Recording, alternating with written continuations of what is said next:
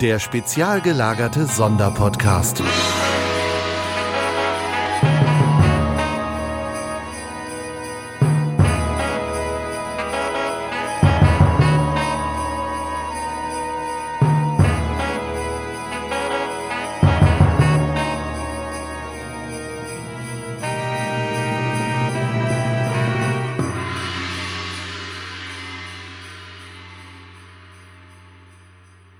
Hallo und herzlich willkommen zum nächsten Kalendertürchen. Wie immer bin ich heute nicht alleine, sondern ich habe mal wieder den Hannes dabei.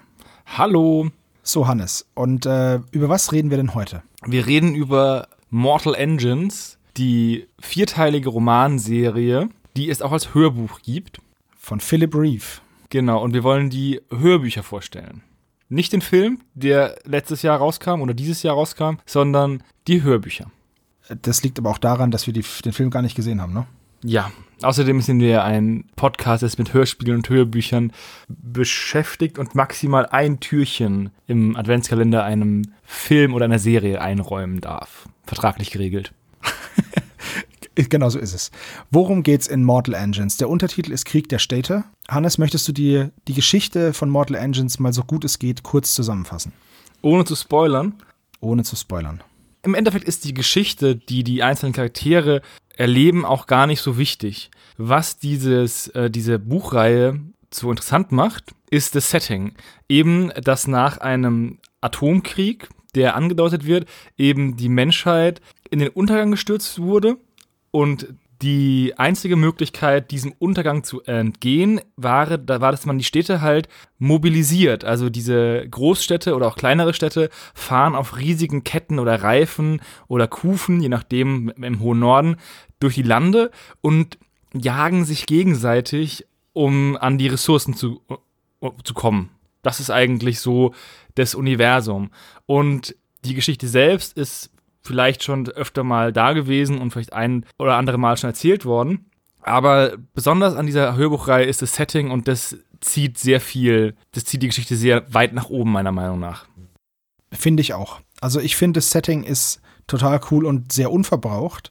Es spielt im Jahr, im, im vierten Jahrtausend. Es ist tausend Jahre her, dass die Menschheit sich selbst, ja, den Planeten zerstört hat mit dem sogenannten 60-Minuten-Krieg. Dieser Hintergrund wird aber gar nicht so groß ausgewalzt, sondern man erfährt mal hier ein Bruchstück davon, mal da ein Bruchstück davon. Es kommen einem alltägliche Gegenstände äh, unter, jetzt irgendwie ein Stückchen Alufolie oder ein alter Fernseher, die dann wie Relikte betrachtet werden und in Museen stehen, weil sie eben schon tausend Jahre alt sind und im, im Schmutz gefunden wurde, weil so wirklich Natur gibt es nicht mehr. Wenn man von diesen Städten runtergeht, ist alles nur Ödnis, alles ist Matsch und aufgewühlter Boden. Natürlich, die Städte fahren ja herum, jagen sich gegenseitig. Es gibt große Raubstädte, es gibt kleinere Städte, die dann wie so Aasfresser eigentlich dann den großen Städten folgen. Wenn dann so eine große Stadt eine kleinere Stadt jagt, dann rasen die hinter denen her und die haben dann vorne so eine, wie so ein Maul, so eine Rampe und jagen dann diese Städte, beschießen die auch und erlegen die dann und wenn die dann da sind, verschlucken die die einfach und zerlegen die und nehmen die Ressourcen aus dieser Stadt heraus. Die Bewohner werden meist versklavt oder halt assimiliert und dann werden Städte eben ausgelöscht. Und wir, unsere Geschichte beginnt in der Stadt London. Also wir begleiten den Londoner Tom durch sein, durch sein abenteuerliches Leben. Insgesamt hat die Buchserie vier Bände, wobei Band 1 und 2 zusammengehören, also chronologisch zusammengehörig sind. Dann kommt ein etwas größerer Zeitsprung und dann geht es mit 3 und 4 weiter. Die heißen, die deutschen Titel sind Krieg der Städte. Dann der zweite Teil heißt Jagd durchs Eis. Der dritte heißt Der grüne Sturm und der letzte heißt Die verlorene Stadt. Ich habe jetzt bis der grüne Sturm gehört. Die verlorene Stadt habe ich noch vor mir, da bin ich mal sehr gespannt. Mir geht's ähnlich, ich bin auch noch im grünen Sturm. Würdest du sagen, dass das, dass das Setting so ein bisschen steampunkig ist? Ähm, hm. Oder Dieselpunk? Jein, ja. Hm. Diese, diese Punk-Setting-Beschreibungen sind alle so vage. Ja. Und demnach kann das alles sein und nichts. Und demnach kann ich sagen ja und nein. okay, sehr gut. Soll ich es wirklich sagen oder lasse ich es lieber sein? Jein. Also, es ist auf jeden Fall postapokalyptisch. Darauf kann man uns festhalten. Und es ist schon, ja, es in irgendeines dieser Punk-Schubladen wird es schon reinpassen. Ich finde, die machen halt wunder, wunderschöne Handlungsschauplätze auf. Äh, Im ersten Buch gleich gibt es einen, ohne jetzt viel zu, zu spoilern, gibt es einen Lufthafen. Es gibt nämlich Luftschiffe auch. Es ist ja auch die einzige Möglichkeit, sich neben den Städten ähm, sinnvoll über dieses Brachland zu bewegen, ist eben mit Luftschiffen. Und die müssen irgendwo anlegen und dass die halt nicht von den großen Städten erwischt werden, haben die dann eben einen schwebenden Ankerplatz sich gebaut. Und das ist einfach ein total schönes, ähm, ein total schöner Handlungsort, wie ich finde. Und das ist auch sehr steampunkig. Ja, sie sind da nicht sehr lange, aber es wird halt schön beschrieben und das gefällt mir sowieso. Also dieses Gefühl, das beim Hören rüberkommt, man bekommt so ein Gefühl für die Welt, ohne alles direkt plakativ gesagt zu bekommen, finde ich. Ja, mir hat das auch sehr gut gefallen, das ganze Setting und die Geschichte auch. Was mich einzig und allein ein bisschen rausgebracht hat, ist, dass der Autor manchmal in sehr seltsamen Perspektiven schreibt. Nenn doch da mal ein Beispiel. Ähm, wenn es von den Hauptfiguren weg geht und die Antagonisten agieren, dann wird es immer so geschrieben, als würde jemand den Hauptfiguren und übers Telefon erzählen, was gerade passiert.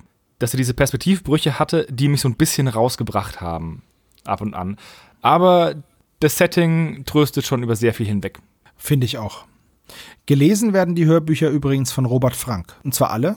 Der hat auch schon einiges an, ähm, an Hör Büchern und Hörspielen gemacht, äh, gerade so im Fantasy-Bereich. Zum Beispiel die von Hannes sehr gemochten Powder Mage Chroniken hat er ja auch vorgelesen, ne? Ja, wobei ich mit denen auch noch nicht durch bin. Ich bin mit allem irgendwie grundsätzlich hinten dran. Naja, übrigens, wenn man Robert Frank eingibt bei, ähm, bei Google, dann kommt als erstes ein Fotograf. Äh, das ist er nicht, weil der ist übrigens am 9. November 1924 geboren. Also Robert Frank ist ein wenig, äh, ein wenig jünger. Und auch noch nicht tot. Und noch nicht tot, Gott sei Dank. Ähm, eine sehr schöne Stimme, die das, finde ich, sehr gut rüberbringt, so dieses, ähm, dieses Setting. Ja, meine Lieblings, mein Lieblingscharakter vom Sprechen her ist Chrysler Peavy, dieser Bürgermeister von dieser Piratenstadt. Ja, der ist ziemlich cool. Den spricht er extrem cool. Da muss ich echt sagen, da finde ich fast schon ein bisschen schade, dass der nur am Rand vorkommt, weil da hätte ich gerne mehr erlebt mit dem. Ich finde aber sowieso, jetzt wo du das sagst, ne, er gibt den, er gibt den einzelnen Figuren schon eine, eine wiedererkennbare ähm, Stimme. Also äh, cool ist halt auch, wie er den, na, wie, wie spoilere ich denn das jetzt nicht? Wie er Hesters Pflegevater sprechen lässt. Ja, und genau das, das ist auch der Grund, warum ich so schlecht erzählen konnte, was ich mit der Perspektive meine, weil es eben auch auf diese Person ja. bezogen ist. Naja, wir wollen nicht zu viel spoilern. Genau, wir wollen euch halt nicht spoilern müssen, wollen aber trotzdem was drüber erzählen. Hört es euch mal an, von uns ist es eine klare Hörempfehlung. Wenn man ja. auf so Endzeit-Szenarien steht und ja, so ein bisschen auch einen Sinn dafür hat, dass man sich so eine Landschaft beschrieben bekommt, halt, würde ich sagen. Und mal was Neues, ein unverbrauchtes Setting. Genau. Das ist ja, hat man ja jetzt auch nicht mehr so oft. So, dann würde ich sagen, das war's mit Mortal Engines. Genau. Wir hören uns bestimmt die Tage in einer weiteren Kalendertüre und dann bleibt noch zu sagen, einen schönen weiteren Advent. Macht's gut. Tschüss.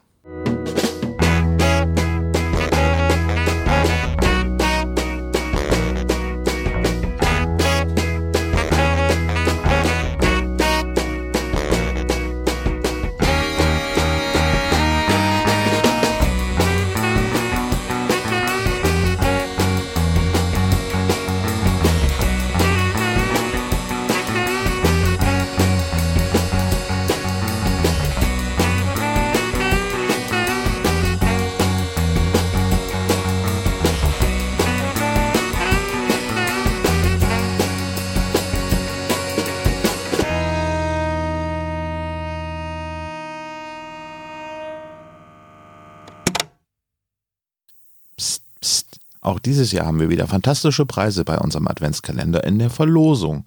Wer an der Verlosung teilnehmen möchte, schreibt unter diese oder eine der nächsten Kalendertürchen einen Kommentar und nimmt automatisch an der Verlosung teil.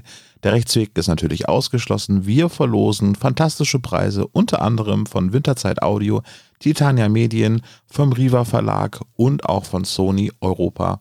Also einfach einen Kommentar schreiben unter dieser Folge und ihr seid mit dabei. Viel Erfolg und es gelten nur die Kommentare auf spezialgelagert.de und bitte spammt uns nicht zu. Wer einmal einen Kommentar geschrieben hat, ist automatisch bei der Verlosung von allen 24 Preisen mit dabei. Danke. Bis morgen. Unterstützt den spezialgelagerten Sonderpodcast bei Patreon unter patreon.com slash spezialgelagert oder gebt uns ein kleines Trinkgeld über paypal.me slash spezialgelagert. Dieser Podcast ist ein reines Hobbyprojekt von drei Fans und steht in keiner Verbindung zu Europa oder Kosmos. Unser Dank geht an Dr. Orgel für unser Intro nicht kleinlich, sowie unsere Station Voice Heinz Kreinbaum.